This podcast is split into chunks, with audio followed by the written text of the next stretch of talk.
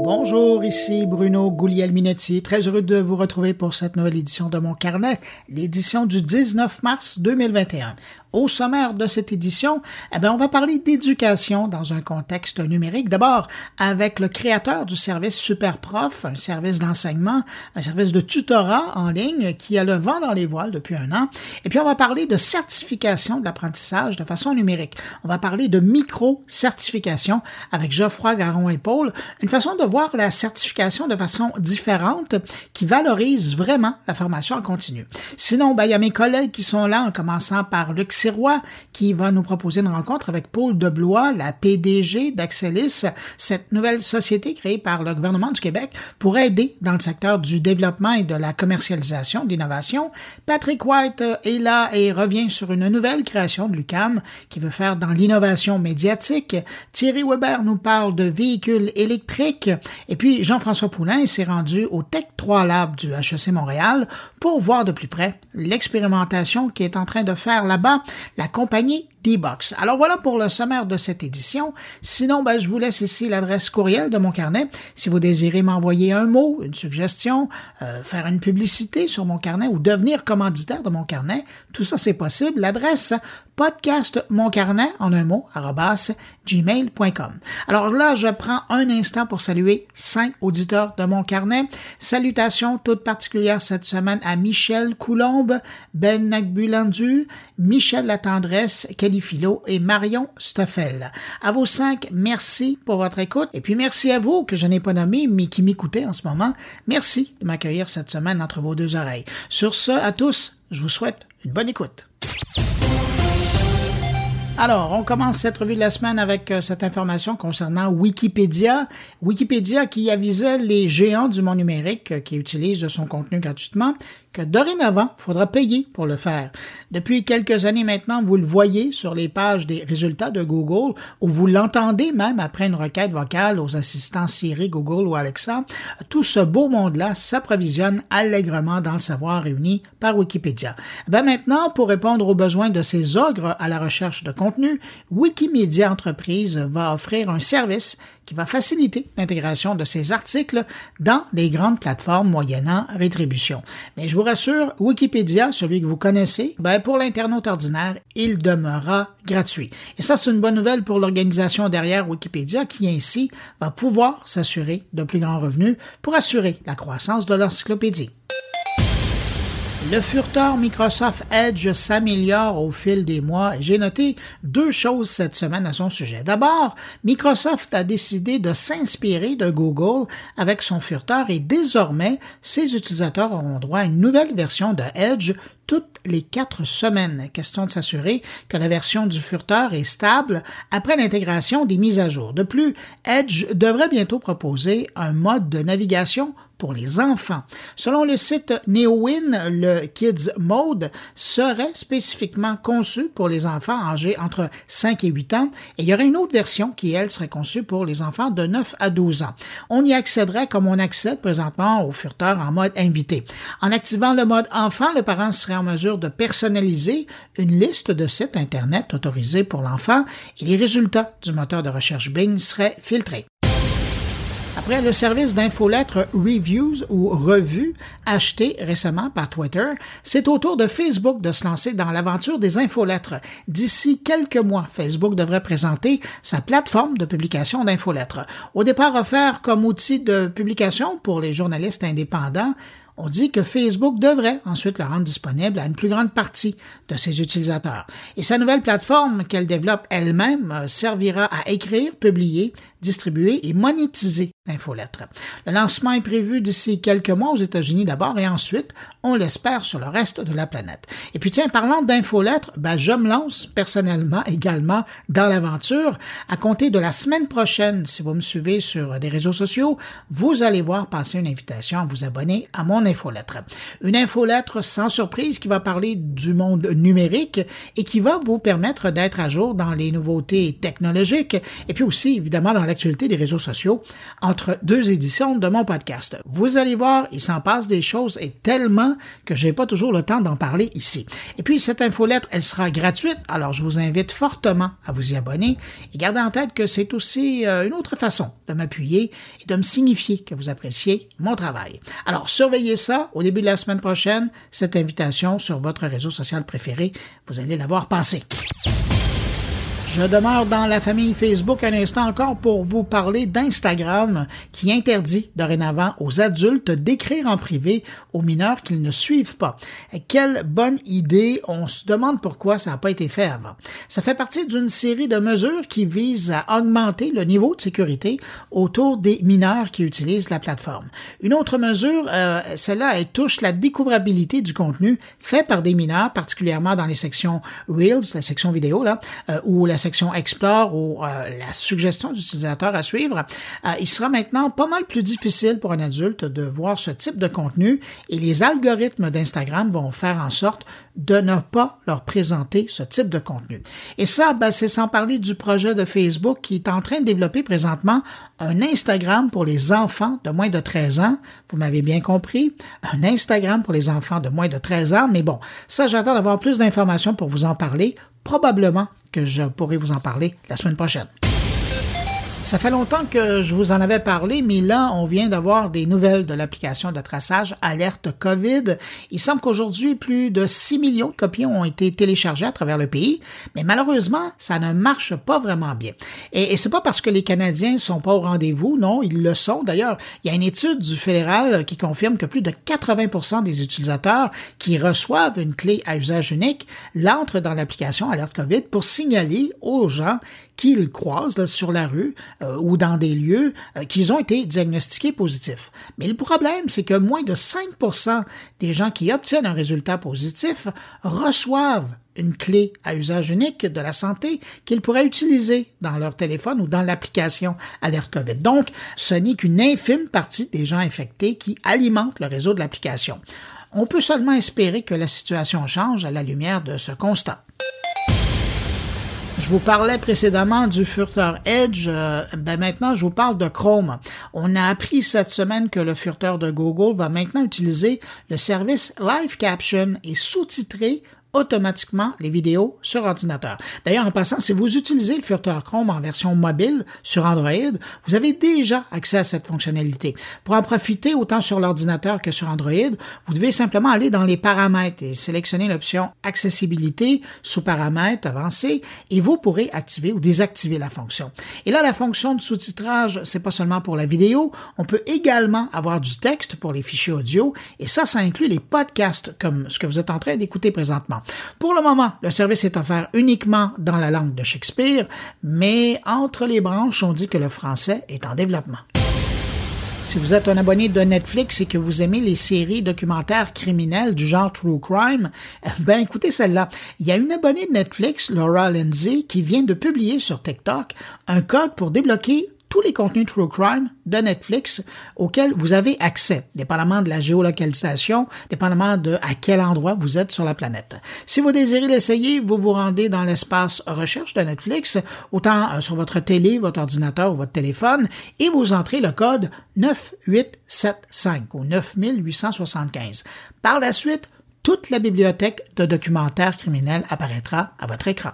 Et je termine ce survol de l'actualité numérique de la semaine avec un petit sourire.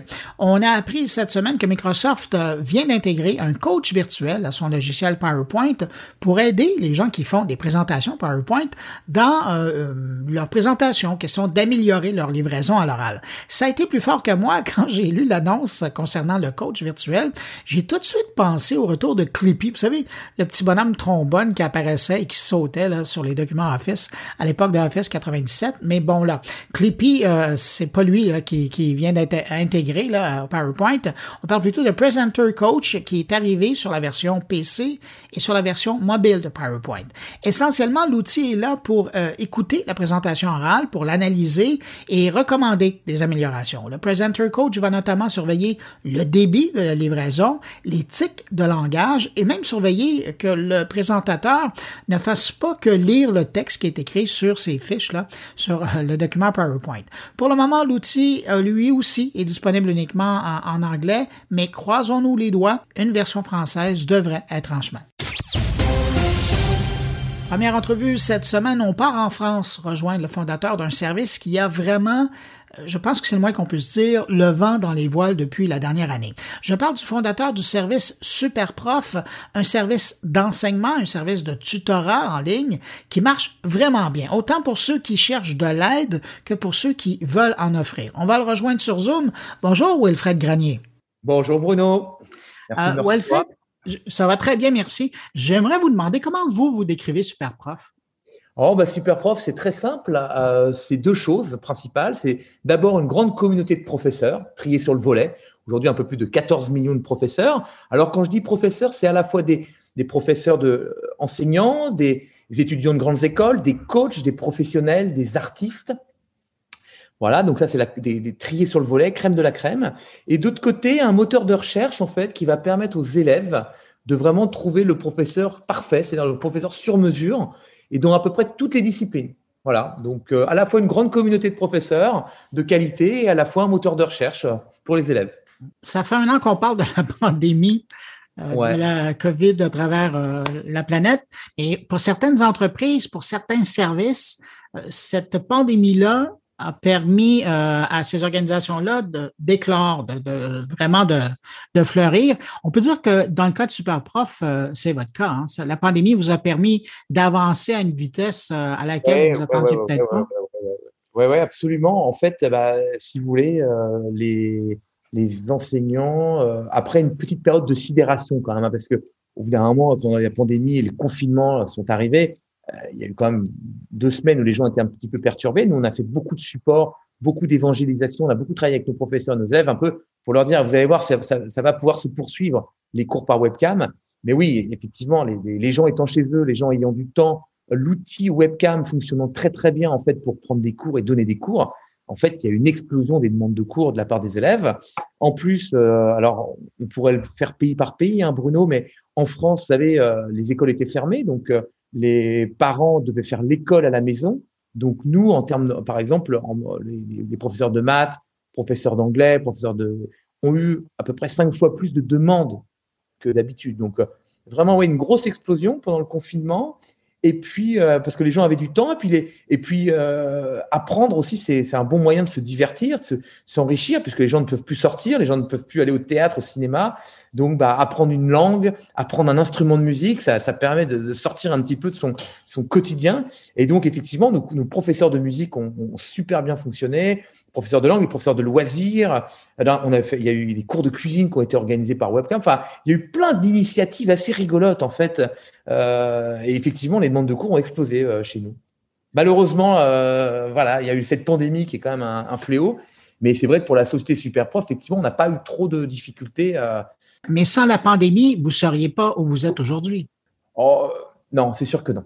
Non, non, la pandémie a accéléré à la fois les, en, termes de nombre d'heures de cours et puis aussi en termes d'usage. Puisque Bruno, il faut savoir qu'avant la pandémie, euh, nous, on faisait euh, principalement des cours en physique. C'est-à-dire que le professeur et l'élève se retrouvaient à un endroit, généralement chez le professeur ou généralement chez l'élève, mais des fois dans des endroits euh, de sport, salle de sport, euh, pour, en extérieur.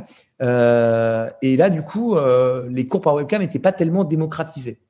Et on avait un petit peu de cours par webcam quand même, mais pas beaucoup. Et là, avec la pandémie, en fait, comme tout le monde s'est rendu en webcam et que, effectivement, aujourd'hui, il faut encore se protéger les uns des autres, eh bien, les cours par webcam, effectivement, euh, ont permis, en fait, à tout le monde d'apprendre avec tout le monde. Et donc, à la fois, euh, donc, les gens se sont rendus compte que les cours par webcam, ça fonctionnait, mais qu'en plus, ils avaient, du coup, un éventail de, de, professeurs immense. C'est-à-dire que nous, on a vu beaucoup, par exemple, de Français prendre des cours de, de Brésiliens, d'Anglais, avec des Américains, avec des Brésiliens, alors qu'avant, c'était plutôt des, avec des gens pas loin de chez eux. Vous voyez, le, ça, ça, ouvre un univers des possibles extraordinaire, la webcam, en fait. Ah, si je vous demande de vous projeter un peu euh, dans l'avenir, dans un an, dans deux ans, quand, on sera sorti de, cette situation-là, qu'on sera dans un nouveau normal, avez-vous l'impression que vous allez garder les deux versions, c'est-à-dire le présentiel où, euh, il y aura une rencontre physique, mais aussi la version webcam, parce que vous avez vu que ça fonctionnait?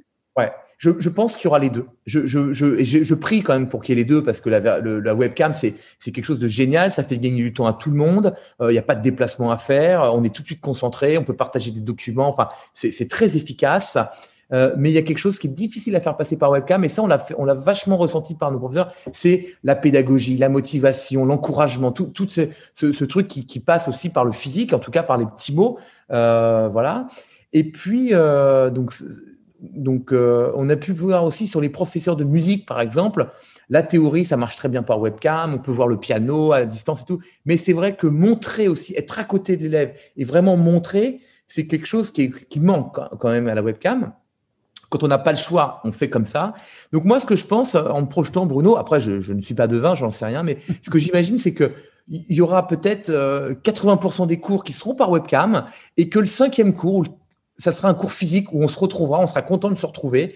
Et, parce que, et là, on passera un peu plus de temps en présentiel. Voilà, je, pense que ça va s'articuler comme ça, les cours, euh, parce que euh, le cours par webcam plaît énormément mais le cours physique, c'est un bon complément. Donc, un mix des deux, je pense, c'est vraiment la solution parfaite. Quoi. Vous nous avez donné plein d'exemples de cours qui se prenaient euh, par le biais de SuperProf, mais je me demande à quoi ressemble le client type de, de SuperProf?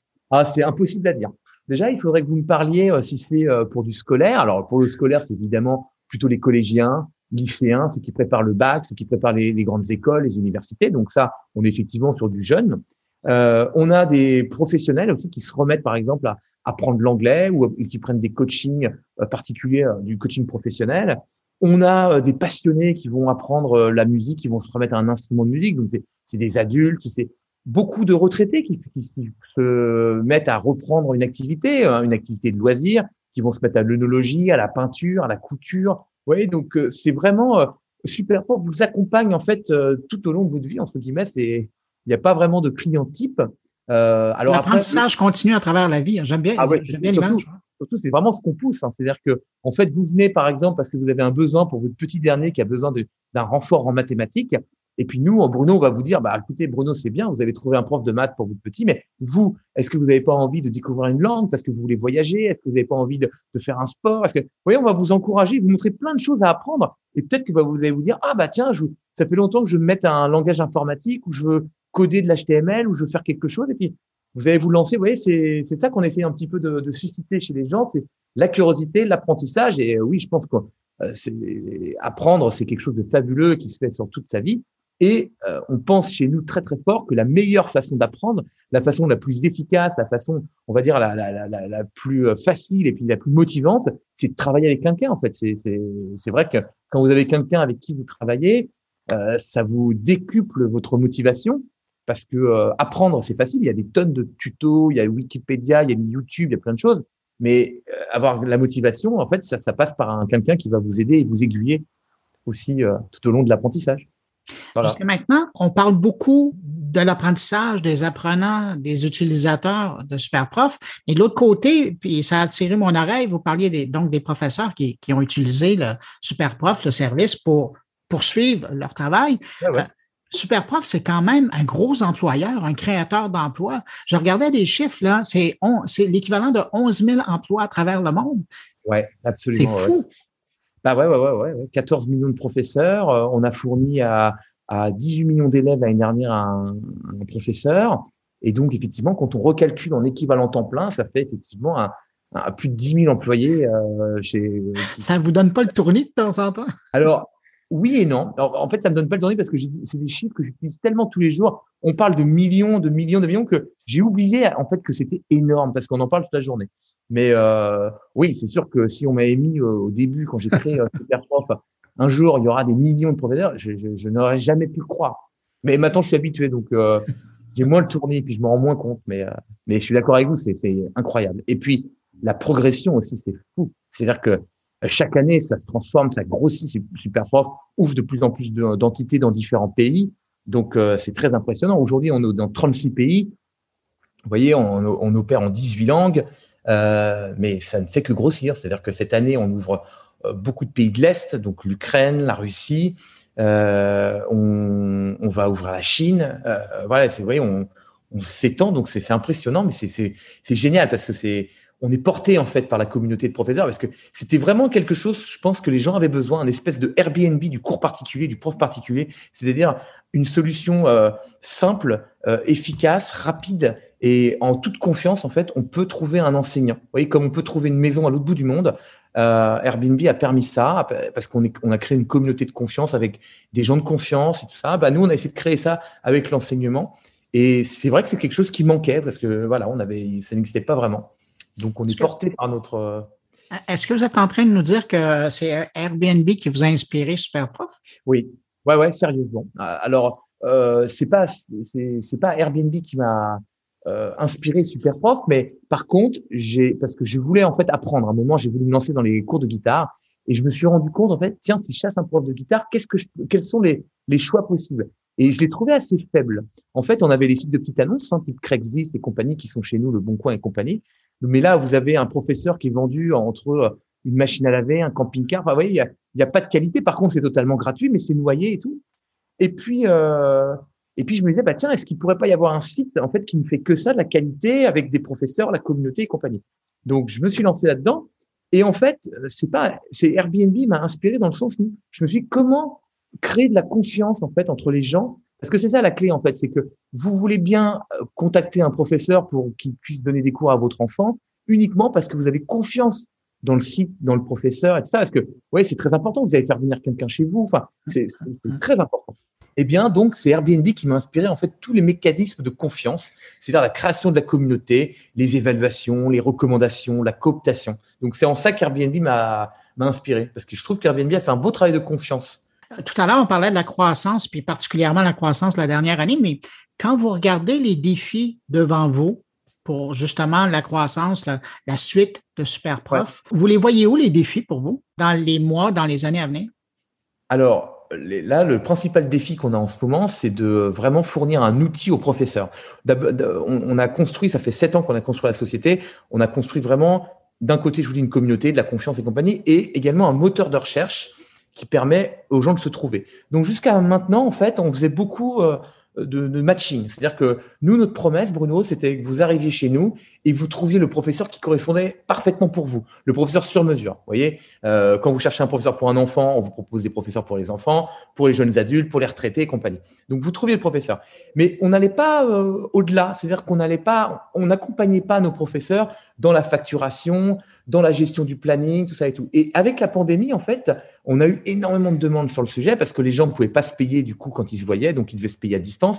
Donc on a lancé un outil de paiement, on a commencé à, lancer un outil de booking, de planification et compagnie. Et donc le prochain défi aujourd'hui, c'est vraiment que les professeurs aient un outil vraiment pour gérer leurs cours et que le, métier de professeur particulier, euh, c'est souvent un métier qui est considéré à côté. Vous voyez, on fait autre chose et puis on est, on est professeur.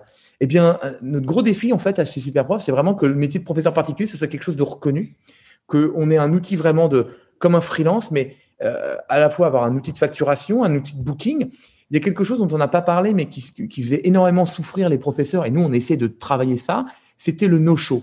C'est-à-dire que l'élève qui vous appelle le matin et qui a réservé un cours à 10 heures avec vous, Bruno, et qui vous dit Ah, désolé, je peux pas venir, je suis malade, j'ai quelque chose. Enfin, vous voyez, un truc comme ça. Et donc, on a essayé de réfléchir avec les professeurs et les élèves, oui, on les rencontre et compagnie, pour essayer de faire quelque chose à la fois euh, de dissuasif, c'est-à-dire qui, va obliger l'élève à prévenir avant, et euh, qui va avoir une compensation financière si l'élève ne prend pas la peine, en fait, de euh, prévenir avant. Donc, en dessous de 24 heures, par exemple, on a mis, on a mis un outil en place qui est en dessous de 24 heures, en fait, en fait, on a défini une politique d'annulation. Donc, en dessous de 24 heures, il n'y a pas de pénalité. Mais si vous ne prenez pas la peine d'appeler votre professeur 24 heures à l'avance pour qu'il puisse rebooker un autre cours et, mmh. se rendre disponible, eh bien, il y a une sanction financière qui va être faite euh, euh, sur l'élève, soit la moitié du cours, soit 100% du cours, en fonction de ce que propose le professeur. Et ça, c'est fabuleux parce que avant, en fait, on avait 30% des fois, 30% des cours qui étaient annulés au dernier moment et donc étaient déplacés. Donc, euh, annulés, déplacés. Eh bien, en mettant ce petit outil en place, on, a réduit ça à 9%. Donc, en fait, on s'est rendu compte que c'est juste dissuasif, en fait. C'est pas une pénalité. Il se juste, si, en fait, Bruno, si vous savez qu'il faut prévenir 24 heures avant votre professeur, ou sinon vous allez payer, eh ben, vous y pensez. Sinon, bah, vous, vous allez au cours, en fait. Vous voyez, donc c'est des petits outils comme ça pour permettre vraiment aux professeurs, en fait, d'en faire un vrai métier. Et puis, il y a cet outil, il y a d'un côté l'outil, et puis aussi les rencontres. C'est-à-dire qu'on est le, métier de professeur particulier, c'est fabuleux, mais on est vraiment seul. C'est-à-dire qu'on est seul avec son élève. Vous voyez, on gère le truc. Euh, si on part en vacances, on sait pas, on n'a pas de collègues. Vous voyez, c'est un métier assez seul. Et donc, on essaye de faire en sorte. alors, on faisait beaucoup ça euh, avant le confinement. Là, le confinement, ça nous a un peu freiné. Mais on recevait beaucoup de professeurs. On faisait des espèces de masterclass pour que les gens se rencontrent, partagent un peu les best practices. Ah. Voilà, pourquoi certains professeurs travaillent comme ça. Il y a beaucoup de professeurs, par exemple, qui offrent le premier cours. Vous voyez, on a fait, on a un des derniers thèmes qu'on avait, c'était pour ou contre le, offrir le premier cours. Alors, il y a plein de professeurs qui vont vous dire, ah si, moi j'offre le premier cours parce que le premier cours, déjà, c'est pas un premier cours, ça donne confiance. Et puis moi, ça me permet aussi de savoir si j'ai envie de donner cours à l'élève parce que on, parle toujours de le professeur et des fois, il va dans une famille, il le sent pas, euh, il n'a pas le niveau, ou c'est pas les bons horaires. Puis comme le, si c'est offert, c'est pas grave, il arrête. Vous voyez, c'est, c'est la période d'essai, on va dire quoi. Et à contrario, moi, j'avais d'autres professeurs qui disaient Ah non, moi, je fais payer le premier cours dès le début, parce qu'une heure de cours, c'est une heure de cours, je vois pas pourquoi je la fréquente. Vous voyez, chacun discutait. Et, mais c'est très enrichissant, je trouve, ce genre de choses. Et en fait, on fait en sorte que les professeurs soient, soient plus du tout seuls, en fait. Voilà. Donc, un vrai métier avec de la formation, de l'accompagnement, euh, et puis un vrai, un vrai outil. Donc, c'est ça vraiment notre défi de cette année. Quoi. En tout cas, il doit y avoir des profs de l'école régulière ou des écoles. Euh, bien sûr, éducation nationale, oui, bien sûr. Oui, non, mais il doit y avoir de ces gens-là qui ne sont pas encore avec Superprof, qui sont presque jaloux du, soutien et de l'attention que vous portez au corps enseignant. C'est assez intéressant ce que vous faites là. Ah bah c'est gentil. Et euh, pour rebondir sur les professeurs de l'éducation nationale, parce qu'on en a rencontré pas mal, en fait, c'est c'est des gens passionnés. Généralement, les profs de maths, c'est des gens qui adorent leur matière, ils ont, ils ont fait ça toute leur vie et tout. Et en fait, ils arrivent au lycée, au collège, et c'est vrai qu'ils donnent des cours de maths, mais ils donnent des cours de maths à 30 élèves en même temps. Et c'est très compliqué, en fait. Ils sont obligés de faire un, cours un peu académique, voilà, puis il y a de la discipline, et puis voilà, c'est un autre.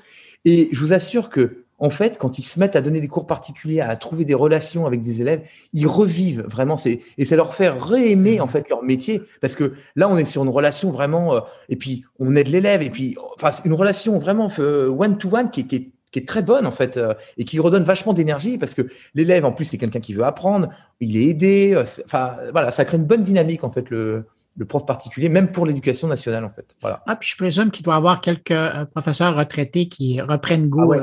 ah bah c'est ouais, ah, il y en a plein plein. Des professeurs, moi j'ai un professeur de français qui a travaillé longtemps avec nous. Maintenant, il est un petit peu vieux, donc il est un peu freiné, mais euh, il était professeur de lettres au lycée. Il faisait passer les bacs et donc euh, toute sa vie, il a, a aidé. Et d'un seul coup, il se retrouve à la retraite. Lui qui adorait euh, parler des œuvres à des élèves, donc il a, a continué avec les cours particuliers. C'est un professeur qui a énormément travaillé avec nous, justement pour continuer à, partager toute sa connaissance aux élèves en particulier. Qu'est-ce qu'on peut vous souhaiter pour la suite? Oh, que ça dure. La même chose, euh, la même chose, en tout pareil. Non, non. Euh, la, même chose, mais pas dans le même contexte. non, voilà, exactement. Quoi. Non, non, évidemment, je me réjouis pas du tout de cette horrible pandémie et tout. Et puis, parce que ça a été dur aussi pour des équipes. Hein. Euh, nous, on a fermé les bureaux, on était tous en remote. Donc, c'était compliqué parce qu'il faut, faut, garder le, moral, il faut que les gens travaillent à distance. Mais, mais franchement, mon équipe, elle est incroyable. Hein. Vraiment, tout le monde était extrêmement motivé. On a eu de la chance. Il y a presque peu de personnes qui ont, qui ont eu le virus tout le monde a pris soin des autres. vraiment, c'était très chouette. Euh, mais euh, voilà, pour le futur, effectivement, que on se retrouve tous ensemble dans les bureaux, qu'on puisse retravailler ensemble en, commun parce que c'est quand même beaucoup plus simple de se voir et puis c'est beaucoup plus plaisant. Et puis, et puis il y a le travail, mais il y a aussi les à côté. Il y a boire un café, boire un peu, faire des pots de départ, fêter les anniversaires. C'est des choses qu'on a beaucoup moins faites, évidemment, quoi. Et ça, c'est important aussi dans la vie de entreprise, c'est de célébrer aussi les choses. Euh, donc voilà, la même chose, mais avec euh, voilà moins de virus et plus de proximité entre nous. Fred Granier, qui est fondateur de Superprof, merci d'avoir pris le temps de nous parler. Ah bah merci à vous de m'avoir écouté, Bruno. C'était très agréable, franchement. bonne suite. Au revoir. Et à la prochaine. À bientôt.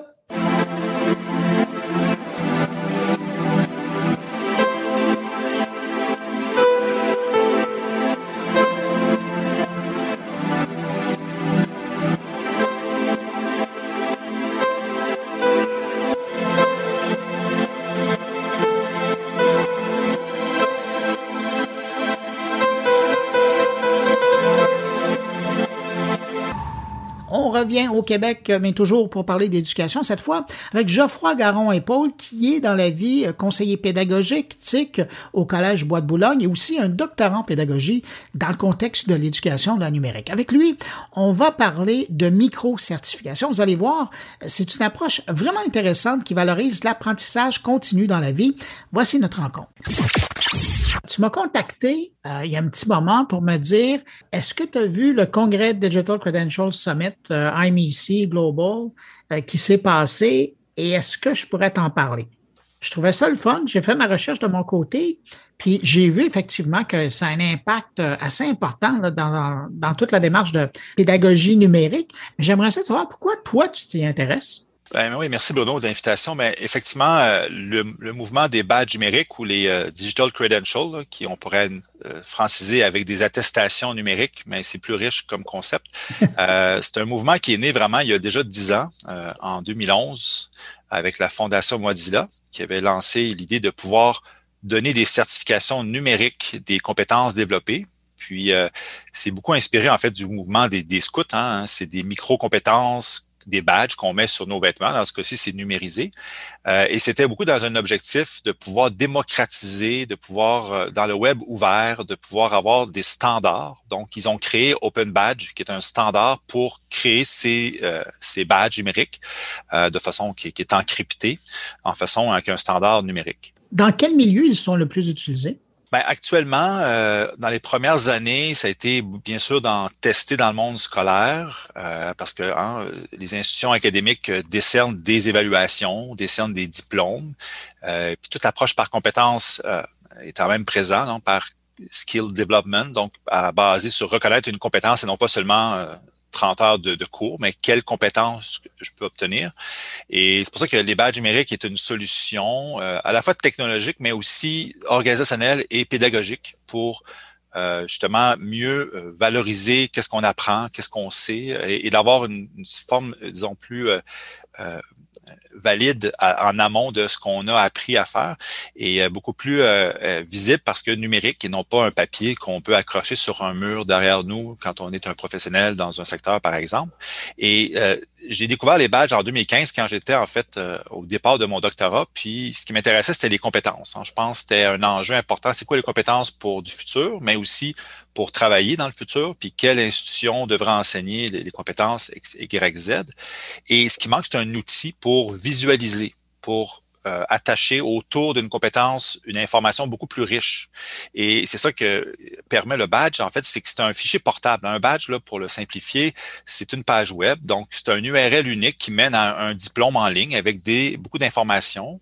Il y a une image, bien sûr, pour le côté un peu justement euh, visuel du partage de cette URL-là ou de ce diplôme-là. Et autour, en fait, c'est standardisé avec un standard et ça encapsule une information beaucoup plus riche que juste avoir un B+, par exemple, ou avoir complété. On a les compétences qui ont été développées, on a les, on a les preuves aussi. On peut attacher des traces de notre euh, dernier travail qui nous a mené à obtenir cette certification-là en ligne. Donc, ces micro-accréditations-là viennent à, vraiment euh, créer euh, l'élément de portfolio. Hein. Les portfolios étaient à la mode depuis 20 ans là, dans le monde de la pédagogie numérique. Chacun a son portfolio, mais c'est très dur à raconter un portfolio. Alors qu'un badge, c'est un artefact, quelque chose qui est assez compréhensible, qui est bien encapsulé, mais qui peut aller très loin dans le détail de ce que ça représente. Geoffroy, c'est drôle, je t'écoute, puis j'ai l'impression, j'ai comme un petit mot qui, qui me vient en tête, blockchain. Est-ce que ça serait le blockchain de l'éducation, de la pédagogie?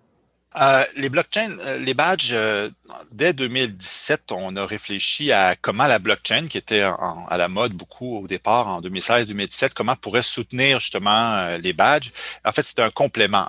la blockchain, la grande idée là, dans le monde du travail et de l'éducation actuellement, ce que j'ai vu dans les, dans les derniers événements depuis quelques années, c'est le, le, lifelong learning. Hein, c'est l'apprentissage tout au long de la vie. Et aujourd'hui, l'approche linéaire qu'on va étudier, après ça on travaille et on prend notre retraite, ce n'est plus du tout le cas. Euh, et le fait de pouvoir retourner travailler, retourner étudier, faire des faire une approche euh, tout au long du travail, donc de ce développement professionnel, de se requalifier, euh, fait vraiment partie de ce de ce mouvement-là. Et pour garder les traces, garder une, une un lieu sécuritaire tout au long de la vie, ben, la blockchain est un élément intéressant à réfléchir. Euh, mais disons que les institutions universitaires américaines ont déjà dit, vous pouvez étudier chez nous durant 60 ans, ça va vous faire plaisir. On va vous décerner euh, votre, votre, votre, votre guichet unique d'étudiants tout au long de votre vie. Euh, D'ailleurs, les badges sont intégrés plus largement dans le dossier étudiant. Hein, on parle du dossier patient beaucoup depuis plusieurs années, même si on ne l'a pas encore bien au Québec.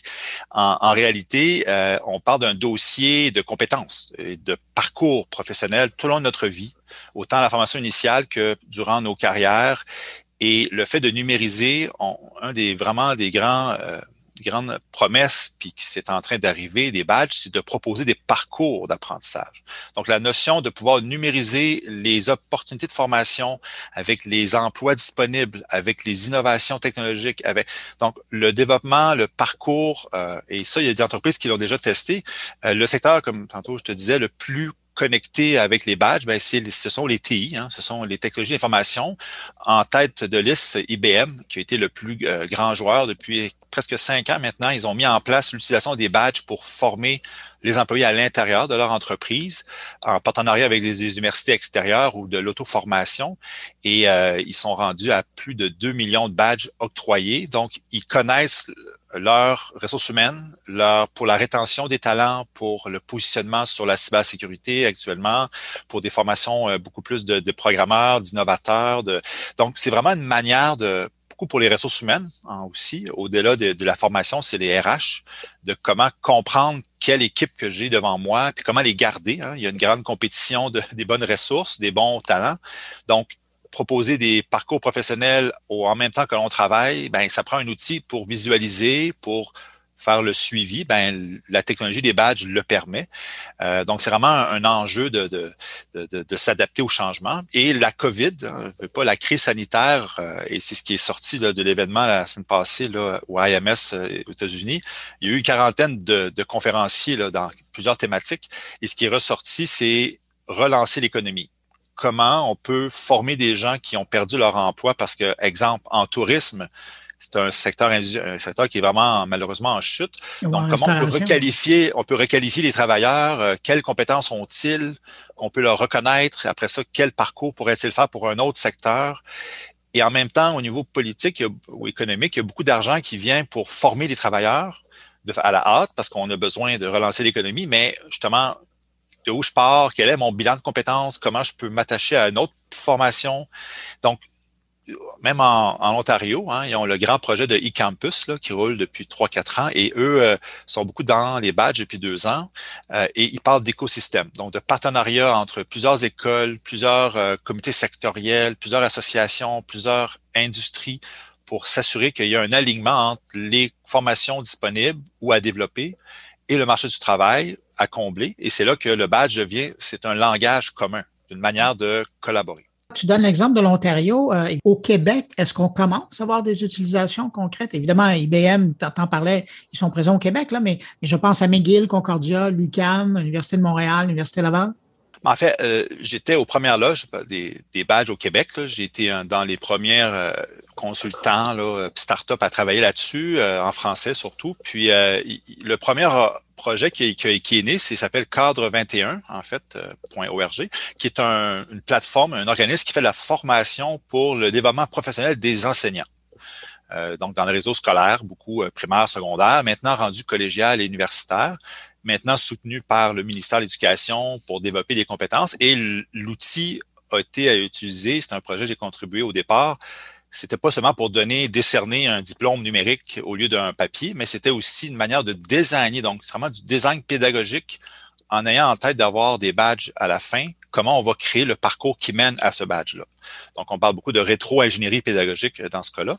Puis par la suite, il y a eu d'autres projets euh, au niveau de euh, la Fédération des, cégeps. J'ai aussi contribué à un projet d'expérimentation dans le réseau de l'UQ, donc des universités du Québec avec l'UCAM. Surtout, il y a un projet de développement de cours, comment enseigner. Donc, il y a des projets au Québec, dans les écoles secondaires, quelques-unes, mais dans les TI ou dans les entreprises, il y a peu de projets, un peu en tourisme qu'on avait démarré des projets, mais euh, c'est assez, euh, c'est assez, euh, donc c'est assez exploratoire encore au Québec. Par contre, l'idée du e-campus Québec ou le maillage entre le ministère du Travail et le ministère de l'Éducation, c'est certain qu'il y a besoin d'avoir un outil de collaboration et de de, développement au sein de, de, toutes ces institutions qui doivent se parler aujourd'hui. Et une chose qui était bien dite en Ontario il y a deux semaines, ils ont dit, avec la COVID, on sait certainement qu'on ne peut plus revenir à des systèmes fermés. C'est-à-dire chaque école fait son, son propre style de, contenu, se base sur ses propres profil de compétences, il doit vraiment avoir une approche écosystème. Est-ce que tu sais si cette réflexion-là est rendue également à Québec? Oui, le projet e-campus euh, bouge au Québec à tous les paliers. Moi, je travaille dans le monde collégial ces temps-ci, donc effectivement, il y a une réflexion, mais euh, c'est au niveau euh, politico-ministériel qui est plus difficile parce que c'est des gros enjeux, beaucoup d'argent, beaucoup d'alignement. Mais dans le dans le PAN, hein, le fameux PAN, le plan d'action numérique en 2018, les badges étaient présents, ils sont encore présents dans l'orientation qu'on peut y amener. Dans le livre blanc de Techno Montréal, qui est la grippe industrielle en TI à Montréal, il y a aussi l'idée de passeport de compétences qui a été amené, donc, mais toujours dans une vision deux, trois ans à l'époque. Euh, donc, euh, il y a des réflexions, mais je pense qu'il faut l'aligner comme une des, une des couches de solutions. Et euh, je finirai sur ce pas pour, ça. Le, les, les, badges aux États-Unis sont très agressifs sur ça, dans le sens positif, dans le sens qu'ils veulent vraiment correspondre à des emplois payants. Ils font vraiment, l'entreprise mène le bal aux États-Unis. Ils disent, donnez-moi des, compétences et des travailleurs compétents. Donc, voici ce que j'ai besoin. Puis, je veux être sûr que y a la compétence. Puis le monde d'éducation aux États-Unis est assez privé, non? C'est, pas notre, modèle canadien. Donc, il y, a, de l'argent à faire avec les badges. Mais toute l'autre qui arrive avec les badges numériques, aussi même aux États-Unis. Puis je pense que c'est ça qui s'en vient dans le futur. Euh, après dix ans, là, on va tomber dans à la fois l'alignement du marché du travail, de l'éducation, euh, même jusqu'aux enjeux de, de, de, de, la transition écologique. Donc, il faut former des travailleurs, des nouveaux métiers. Donc, il faut les rendre visibles, compréhensibles, attachés dans des parcours. Euh, et il y a tout l'enjeu maintenant qui apparaît de l'inclusion donc de, la diversité, de l'égalité des chances. Parce que le badge aussi, ça amène à reconnaître des compétences, donc des morceaux de, parcours. Et si j'ai pas complété, mais j'ai quand même cumulé quelque chose, alors que nous, on a un diplôme, si tu finis pas ton diplôme, tu l'as pas, alors que l'idée de parcourir, puis si tu as fait juste un an et demi, mais tu as quand même cumulé plusieurs compétences que tu peux réutiliser dans d'autres contextes professionnels. Donc, l'idée de, de pouvoir vraiment euh, un parcours vers le travail et se requalifier dans un autre contexte par la suite est vraiment fort. Et, je terminerai sur la notion la plus forte actuellement, c'est tous les référentiels de compétences, c'est-à-dire c'est quoi être dans le secteur du manufacturier, c'est quoi les métiers, comment on nomme les compétences pour travailler dans le manufacturier ou dans le tourisme ou dans l'agroalimentaire? Ben, chacun a ses propres recettes ou ses propres standards de leur industrie.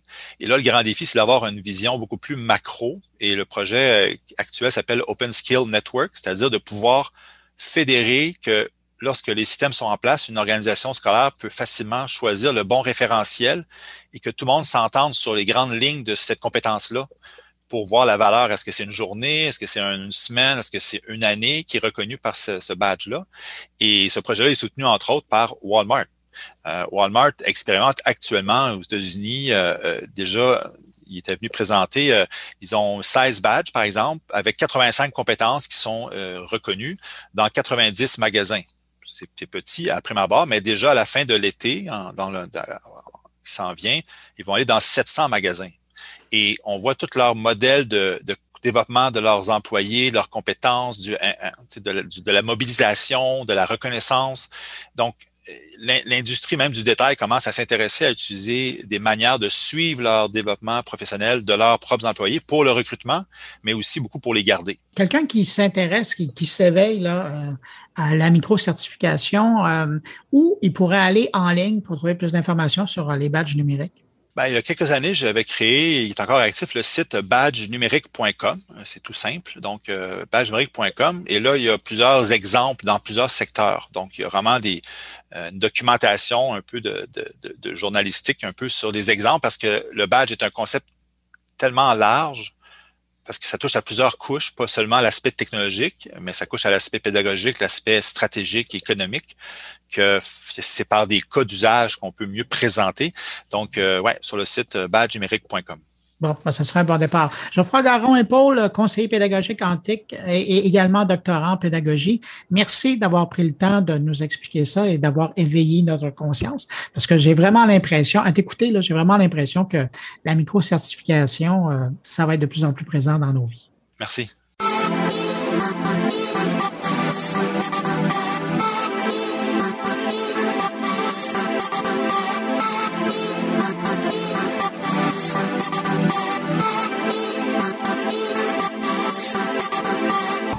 On enchaîne maintenant avec euh, mes collaborateurs en commençant par Luc Sirois qui nous propose une belle rencontre cette semaine avec Paul Deblois. C'est la nouvelle PDG euh, de la nouvelle société Axelis, une société qui vient d'être créée par le gouvernement du Québec pour offrir des services conseils et d'accompagnement en développement et commercialisation de l'innovation aux établissements de recherche publics à travers le Québec.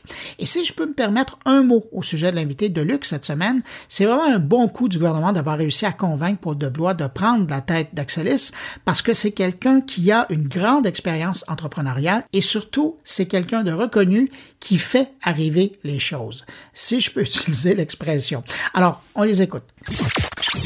Alors, Paul Deblois, ça me fait tellement plaisir que tu sois aujourd'hui notre invité au carnet de Bruno Guglielminetti. Paul, bonjour. Bonjour, Luc. Ça me fait vraiment plaisir d'être ici aujourd'hui. Permettez-moi de vous présenter Paul. Paul est la présidente directrice générale de cette nouvelle organisation-là qui est Axelis. Paul, mm-hmm. qu'est-ce que c'est Axelis? Axelis, c'est une grande ambition. C'est accélérer l'innovation d'ici.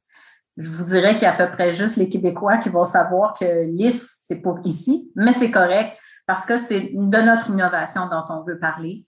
Alors, c'est de faciliter, d'accélérer les innovations qui sont issues de la recherche universitaire et des autres centres de recherche pour que ça serve à la société, que ça s'en aille dans, les marchés et puis que, que la communauté québécoise, que la société québécoise en bénéficie en premier lieu. Si je comprends bien, c'est vraiment d'aller d'abord à la chasse ou à ce qui est fait comme découverte dans, dans la ben, recherche Oui, ça, ça? en fait partie, ça en fait partie parce que, euh, mais on n'a pas besoin de chasser toujours, on peut juste être des cueilleurs aussi parce qu'il y a quand même beaucoup de chercheurs qui sont déjà engagés dans des processus de valorisation et qui cherchent de l'aide, qui ont besoin d'aide vraiment pour être accompagnés euh, dans le développement de leur technologie pour que ça, ça arrive à des applications concrètes pour le marché.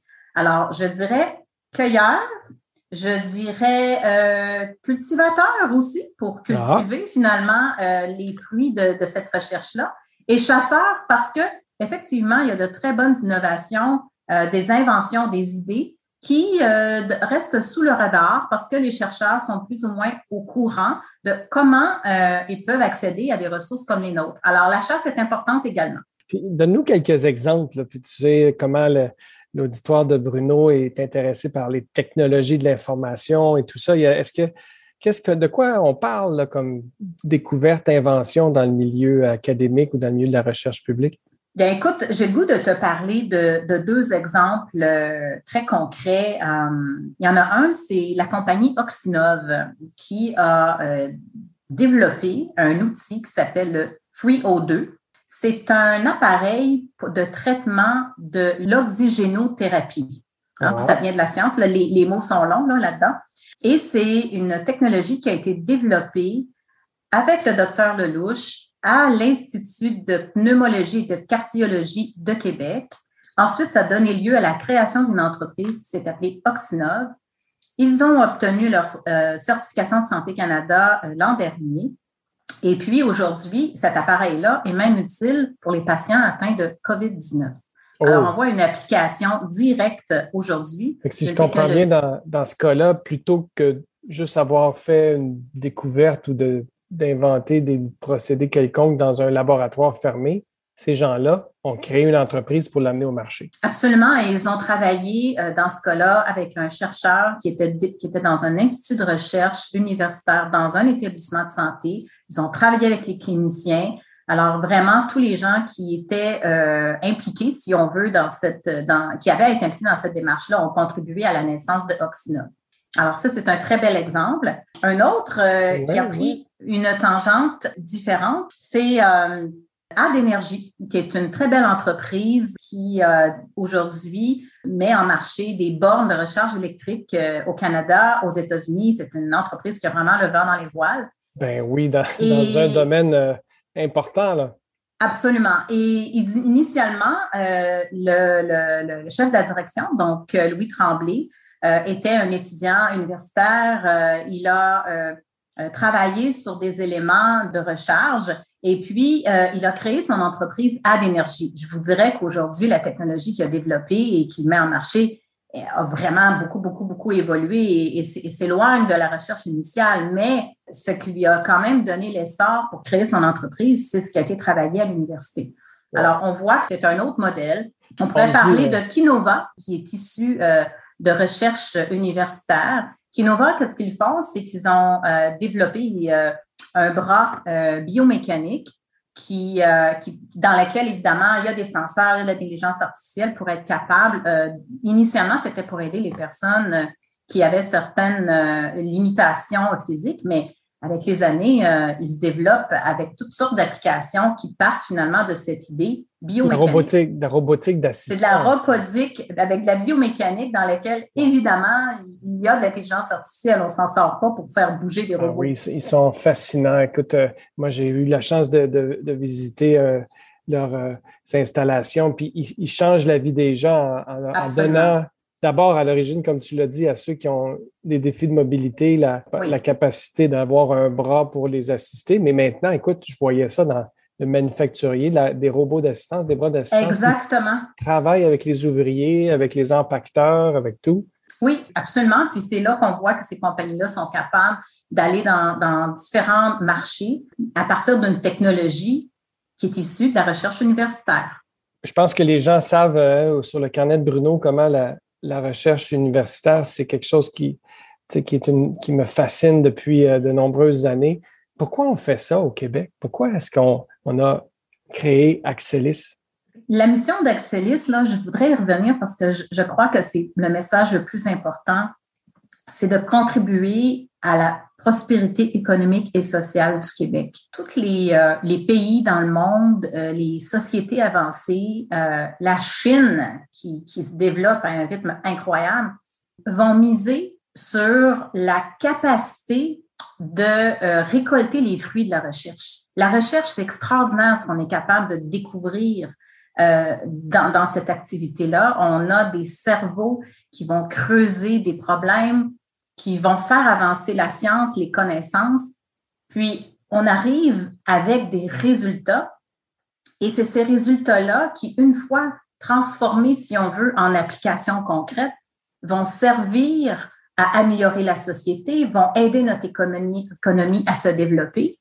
Et c'est un peu une, une compétition mondiale, si on veut, cette, cette, course à, la technologie, parce que si nous, comme société québécoise, on ne développe pas ou on ne bénéficie pas de ce qu'on a créé en recherche, ben le, malheur, c'est qu'on achète les technologies des autres. Puis demain matin, qu'est-ce qu'on a comme richesse collective? Mm-hmm. Euh, on, peut, on peut se le demander. Alors, il faut vraiment voir le fait que on développe, on, investit dans la recherche, hein, c'est des données publiques qu'on investit dans la recherche, on récolte les fruits et on a Axelis pour aider à, je dirais, cristalliser la valeur de, de cette recherche-là, en faire des applications concrètes, créer des entreprises, ça crée de la richesse québécoise.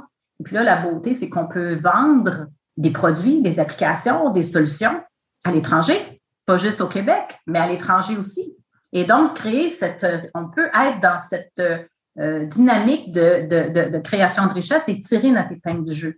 Sinon, comme je l'ai dit, on va être des acheteurs de technologie. je, lisais, euh, je le recommande à tous, une lecture. D'ailleurs, Paul, ça sera quelque chose qu'on pourra mettre à l'agenda de notre club virtuel de lecture sur les, le développement économique. Là, mais oui.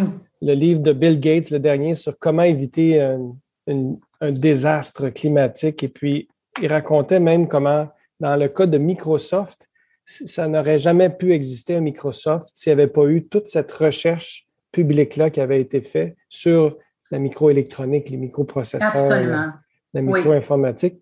Et les géants de technologie aujourd'hui, ça, ne pourrait pas exister sans ce que Absolument. Non, absolument. C'est parce que ce qui se fait dans nos, dans nos laboratoires, il y a euh, de la recherche qui a euh, euh, beaucoup de recherche fondamentale qui n'est pas orientée et qui va arriver à des, à des découvertes extraordinaires. Alors, on a besoin de cette recherche-là parce que c'est ça qui va définir la société de demain. Hein, ce qu'on vit aujourd'hui, c'est parce qu'il y a des gens qui l'ont découvert il y a 50 ans, il y a 100 ans. Sinon, on ne serait pas rendu où on est. Alors, ce qu'on découvre aujourd'hui, ce sur quoi qui, qui, peut nous avoir, qui peut avoir l'air parfois un peu ésotérique, ben c'est nos petits-enfants qui vont vivre avec ça. Ben, en parlant des petits-enfants, peut-être je pourrais te demander en conclusion de, quel serait ton message pour les jeunes qui nous regardent aller? Croyez en vous, croyez en vos idées, parce que vous en avez des sacrées bonnes. Excusez-moi pour le mot, mais ils sont formidables. Euh, ils, ont, euh, ils ont les valeurs à la bonne place, même si ça peut être surprenant parfois, euh, la manière qu'ils les expriment ou la manière qu'ils les vivent mais ils ont de très belles valeurs qui nous ressemblent beaucoup plus qu'on pense, en fait. Et puis, ils ont une richesse extraordinaire à nous apporter. Alors, les jeunes, croyez en vous, exprimez-vous. Vous êtes capable de faire bouger les choses. Vous êtes capable de brasser la baraque des personnes un peu plus vieilles que vous, là, puis ils vont vous écouter. Paul de Blois, merci beaucoup. Ça me fait bien plaisir. Merci, merci Luc. À la prochaine. À bientôt.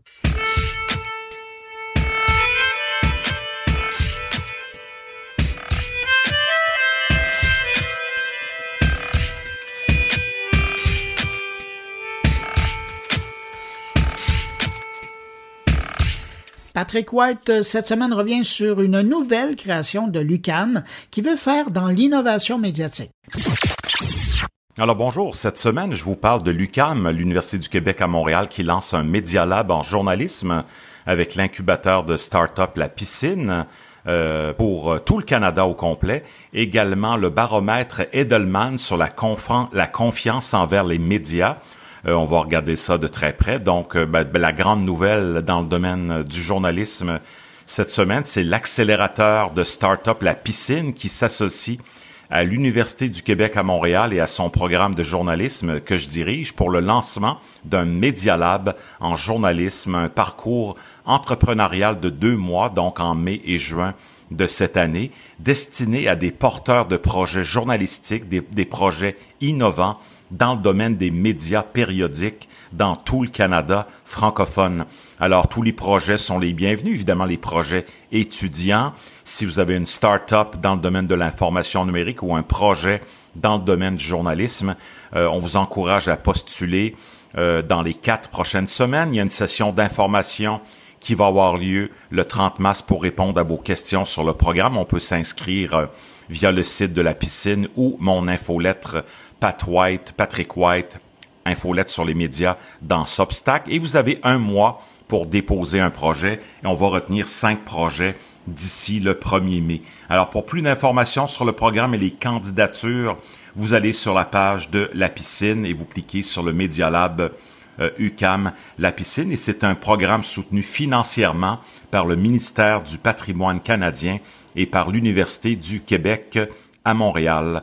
Euh, le baromètre Edelman, à chaque année, ça revient. Edelman est une des plus grandes firmes de relations euh, publiques dans le monde et le Bureau canadien a dévoilé vendredi avec Eve Laurier euh, le baromètre Edelman sur la confiance des Canadiens envers les médias. Alors, c'est la confiance envers les institutions, les entreprises et les, et les données sur la confiance envers les médias au Canada sont mitigées. C'est pas une très bonne nouvelle. En fait, la, confiance envers les médias d'informations qui sont surtout numériques maintenant n'a jamais été aussi basse au pays. Le constat est clair. Plus aucune source d'information, qu'il s'agisse des médias traditionnels, 55% des moteurs de recherche, 47% des médias de marque, 32% ou des médias sociaux, 22% n'est jugé digne de confiance au Canada. Euh, toutes ces sources-là ont enregistré un déclin de la confiance par rapport à 2019 et ces trois dernières sont même tombées dans la catégorie de la méfiance.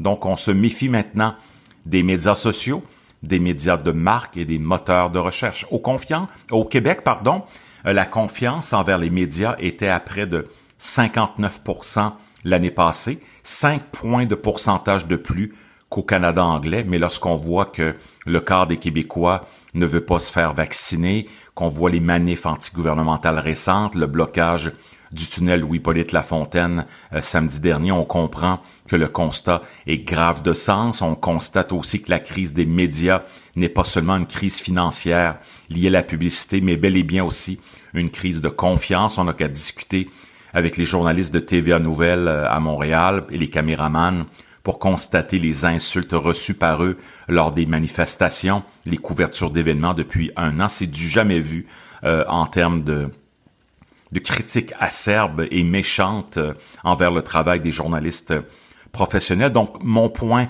cette semaine, c'est qu'une véritable prise de conscience doit être faite au sein des médias et on doit également développer plus que jamais les programmes d'éducation civique aux médias dans les écoles primaires, secondaires et même dans les cégeps, pourquoi pas. Que peut-on faire pour freiner cette baisse de confiance? Alors, comme l'écrivait mon collègue François Cardinal dans la presse il y a quelques jours, sur les 76 professions analysées par Edelman, les journalistes se classent au 62e rang. On est plus bas que les relationnistes de presse et les entrepreneurs en construction, mais on peut se consoler en se disant qu'on fait mieux que les vendeurs d'auto usagés. Donc un bon débat en vue pour le prochain congrès de la Fédération professionnelle des journalistes du Québec et j'aimerais quand même entendre vos conseils, vos suggestions. Qu'est-ce qu'on peut faire pour freiner la baisse de confiance des Québécois et des Canadiens envers les médias au pays? Bonne semaine, bonne fin de semaine. Merci à vous.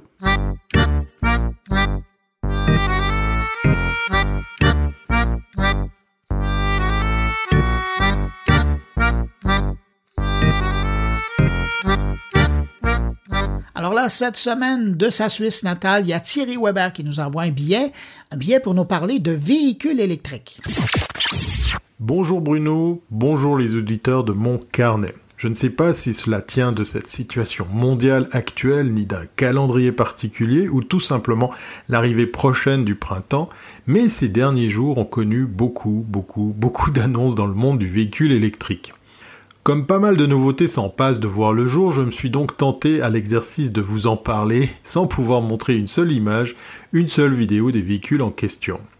Alors oui, il est temps maintenant de réaliser qu'il n'y a pas que Tesla pour rouler en voiture électrique. On commence avec cette série d'annonces par un autre constructeur américain, j'ai nommé Canoo, qui s'écrit, si vous deviez le chercher sur le web, C-A-N-O-O, Canoo, anciennement Evelocity, est un constructeur américain de véhicules électriques. L'entreprise est située à Torrance, près de Los Angeles, en Californie. Et si je démarre avec cette marque, c'est qu'elle m'a tapé dans l'œil avec la sortie prochaine de leur pick-up modulable. Alors certes, il n'a pas du tout la même autonomie que celle d'Elon Musk, mais propose une multitude de variantes bien sympas, allant du pick-up utilitaire au camping-car petit format. Et oui, je ne me refais pas, moi et ma passion pour la van life, mais il est vrai que se déplacer, voire vivre dans un fourgon aménagé roulant l'électricité, eh ben ça fait envie.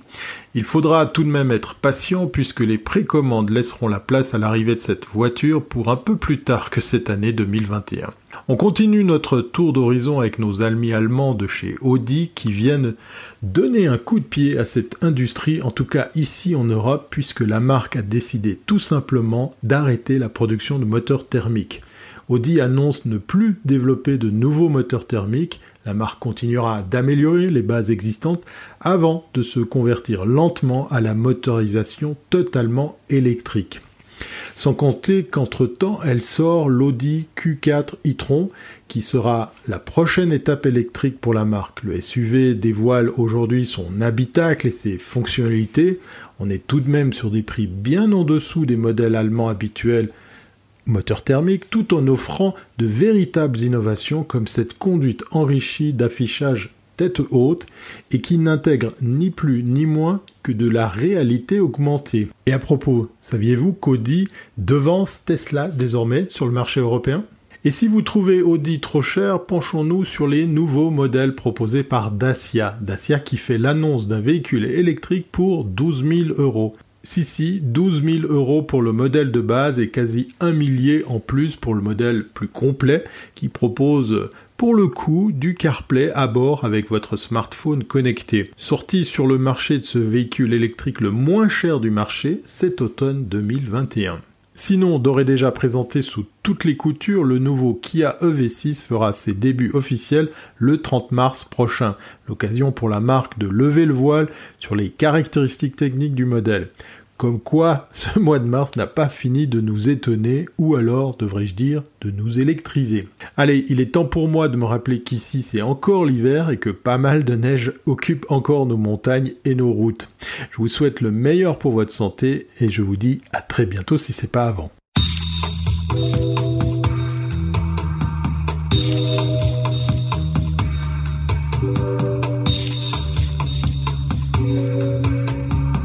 C'est maintenant le temps d'aller rejoindre mon ami Jean-François Poulin. Salut Jean-François. Bonjour Bruno. Jean-François, cette semaine, tu nous sors, je pense que l'expression est bonne, tu nous amènes au Tech 3 Lab où tu as rencontré des gens du Tech 3 Lab, mais aussi le D-Box. Exactement. Puis bon, hein, on est en UX, mais ça fait du bien de voir et ça fait du bien de voir des humains de temps en temps. Donc, je suis allé en personne euh, au HEC, là, où euh, le Tech 3 Lab est basé, dans le, bâtiment principal sur euh, chemin de la Côte-Sainte-Catherine. Donc, j'avais rendez-vous avec, euh, Pierre, Pierre Majoric Léger, qui a déjà été en entrevue ici, avec David Briung, que j'ai déjà aussi interviewé, et nouvellement, donc, avec Michel Paquette, qui est le, Executive Advisor chez D-Box Technology, qui sont ceux qu'on connaît et qui font les sièges là, qui se déplacent, qui peuvent ben, se déplacent pas, mais ils ont euh, des, des, actuateurs dedans qui permettent de bouger puis sentir des sensations. J'ai eu la chance moi-même de les tester donc sur place. C'était très intéressant. Donc j'ai fait l'avant, l'après parce qu'à un moment donné, on a coupé le siège, on a juste, on m'a permis de jouer au jeu seulement et, et, et avec aussi avec le, mouvement. Donc on voit vraiment la différence, l'émotion qui est amenée.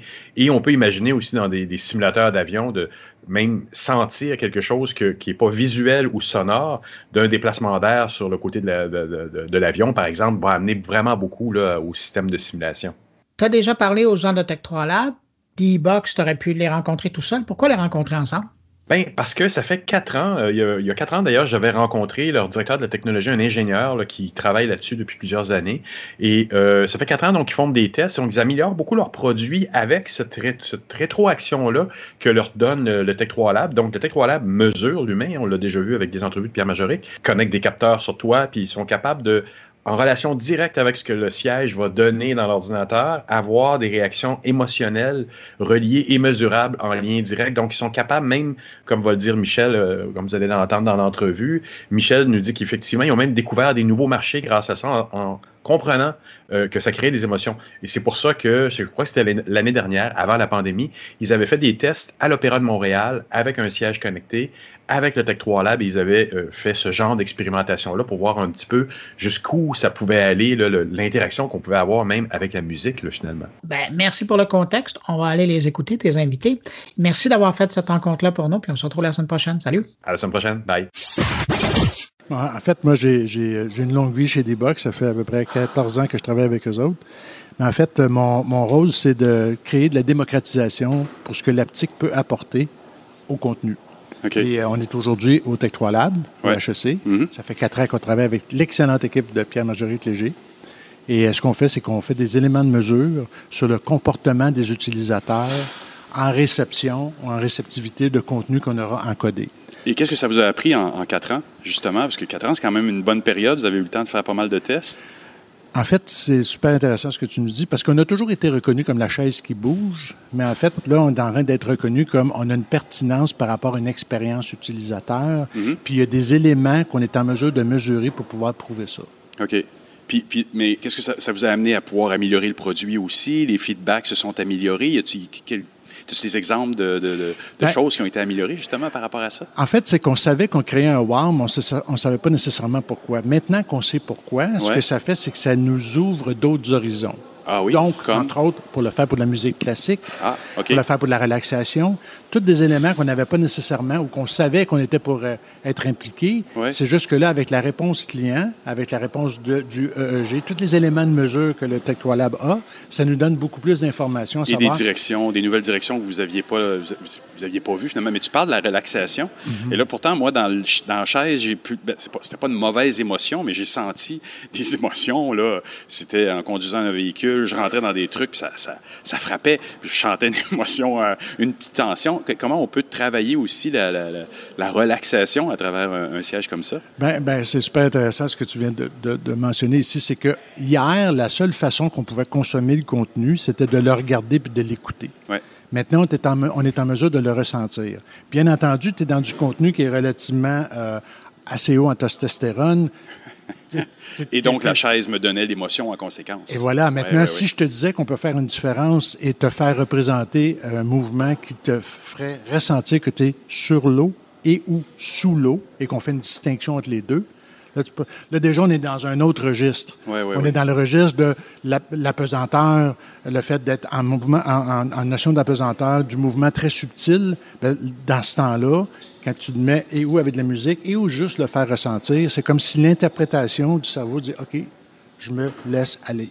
Et, ce siège-là que j'ai essayé, c'est une évolution aussi de vos produits de base qui étaient destinés à des cinémas ou des salles publiques. Là, maintenant, ce siège-là, c'est quelque chose que je peux acheter pour chez moi aussi.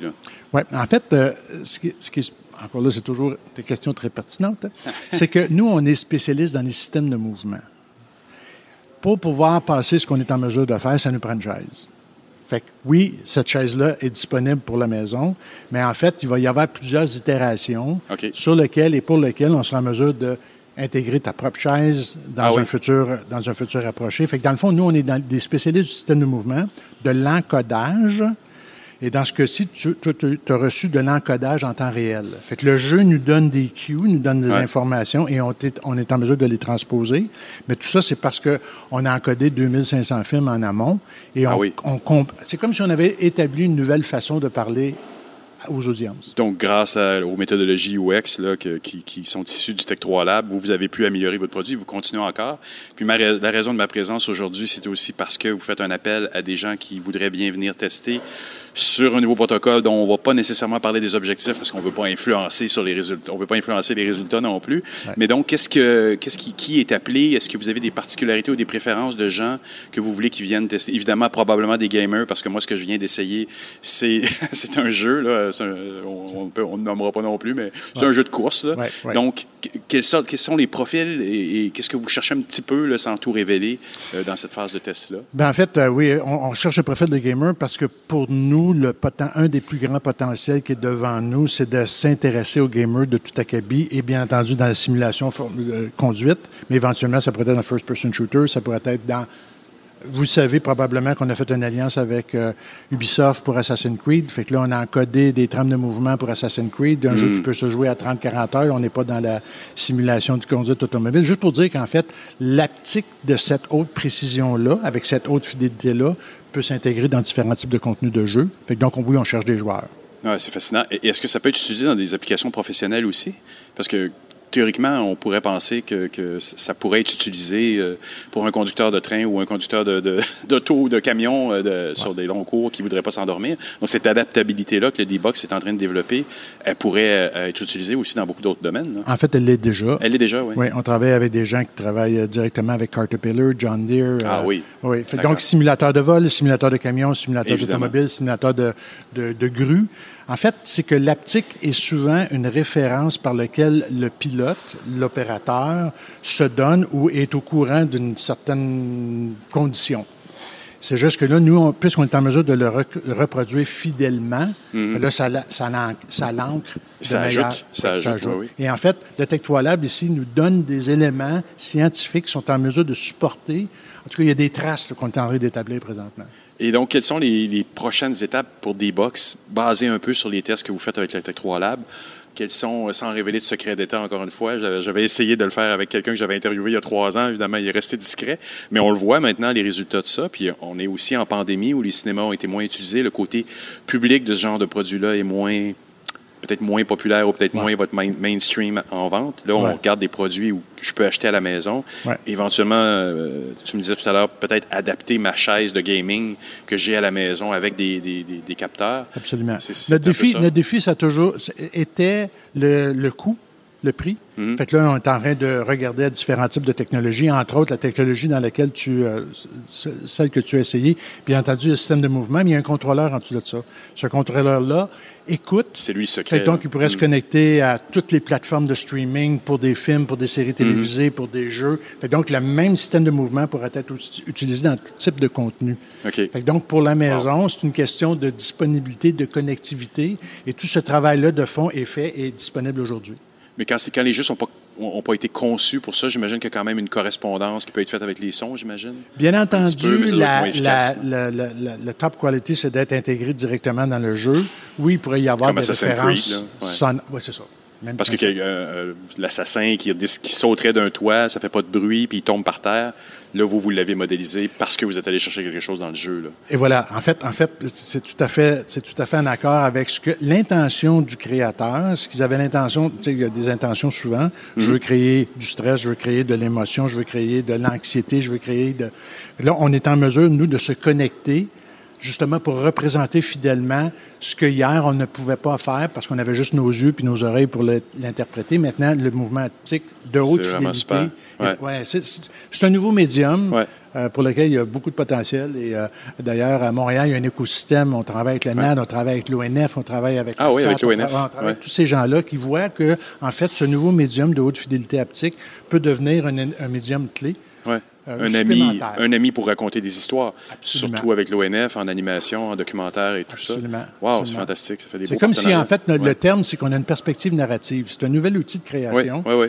Puis là, ben, ce, que, ce, qui arrive avec nos gens, ce qui est le fun avec les gens du Tech Lab, c'est qu'ils sont proactifs avec nous à justement mesurer ça. Fait que là, il y a, même, euh, un, ben là, je pourrais laisser Pierre en parler, mais il y a un neuroscientiste qui, euh, qui s'est intégré à l'équipe. Puis là, on est en train de faire un deep dive sur la réaction euh, cérébrale des utilisateurs. Et ben c'est fascinant de voir comment est-ce qu'il y a une pertinence. Et dans ce cas-ci, ben là, c'est juste la réponse du, de, l'utilisateur. Fait que là, c'est pas stagé, là, tu sais. C'est ouais. comme David, toi, tu es, le responsable du lab au Tech 3 Lab, donc tu recommences à revenir Exactement. sur place depuis euh, très peu de temps euh, en Ben, personne. fait, nos activités de, de collecte de données sont en place depuis très peu de temps, mais nous, on n'a plus ou moins jamais quitté le laboratoire, puisque en tant que responsable des activités de recherche, on est obligé d'être sur place pour mettre en place, assurer que tout fonctionne bien.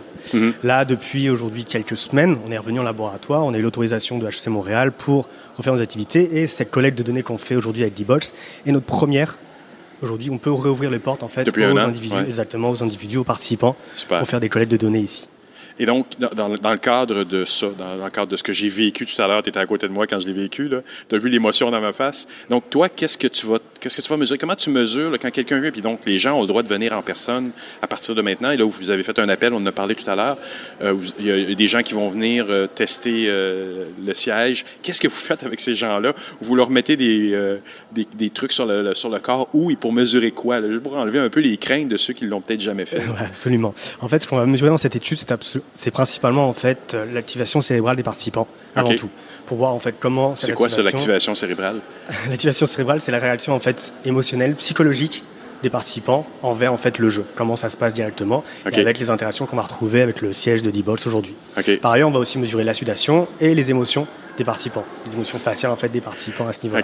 Euh, On va tester en fait qui- l'immersion, Ouais. l'immersion du joueur en fait par rapport au jeu avec en fait ces mouvements, ce rajout de mouvements en fait développé par D-Bolts OK. et par rapport au jeu. Donc en fait analyser si ça fonctionne bien en fait cette immersion du jeu par rapport à ça. Je veux pas trop rentrer dans Non, les tu détails. pas tout me dire sinon, les objectifs, c'est vrai, de limiter il y a un petit côté secret là-dedans, euh, tout à fait. Ça, mais, mais ça en fait, on va essayer de découvrir en fait la signature neurophysiologique en fait des participants envers les jeux vidéo grâce au siège de mouvement OK, D-Box. OK, OK. Puis, mais, mais ça, pour revenir un peu à ma question tout à l'heure, donc vous mettez un casque EEG sur la tête, il y, a, il y a, comme tu disais, la sudation, vous testez ça comment? Vous vous mettez quelque chose sur la peau à quelque part? Ça en fait, un casque euh, G, c'est simplement des capteurs qui sont posés sur la tête. Il n'y a rien Ouais. d'intrusif, c'est pas de l'intra, c'est vraiment on pose quelque chose, c'est indolore absolument. OK. Au niveau de la sudation, ce sont des capteurs qui sont posés sur la paume de la main, donc très facile, comme n'importe quoi, comme un pansement, quelque chose comme Mhm. ça. Et l'émotion faciale est mesurée à l'aide de caméras Qui sont posées dans la salle. Donc en fait, nous, c'est la synchronisation de tous ces outils-là qui nous permet de développer, en fait, d'avoir ce résultat complet au niveau de l'expérience euh, qu'on analyse. Super intéressant. Retrouvez-nous sur le tech3lab.hec.ca. Et à partir d'ici, vous pouvez vous inscrire pour venir participer à l'étude dès maintenant. Voilà. Merci beaucoup, David. Merci, Michel. Bienvenue. Merci Jean-Philippe.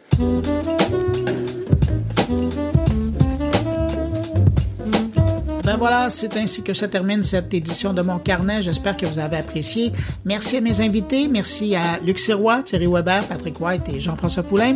Je vous le rappelle, vous n'hésitez pas à passer le mot autour de vous si vous pensez que mon carnet peut intéresser vos amis, connaissances, abonnés sur les réseaux sociaux. C'est simple, hein? vous les invitez à se rendre sur le blog moncarnet.com ou sinon, ben, vous reprenez une de mes publications et vous la reprenez sur votre réseau pour faire passer le mot et qu'ils puissent écouter, bénéficier de toutes ces entrevues, de toute cette information qui est dans mon carnet encore cette semaine. Ils pourront l'écouter sur euh, Apple Podcast, euh, Google Podcast, Spotify, Balado Québec, bref, toutes les bonnes plateformes qui proposent des balados.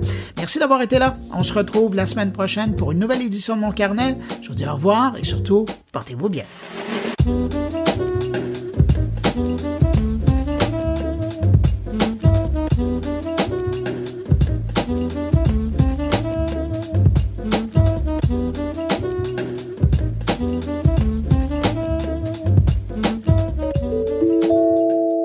Production goulielminetti.com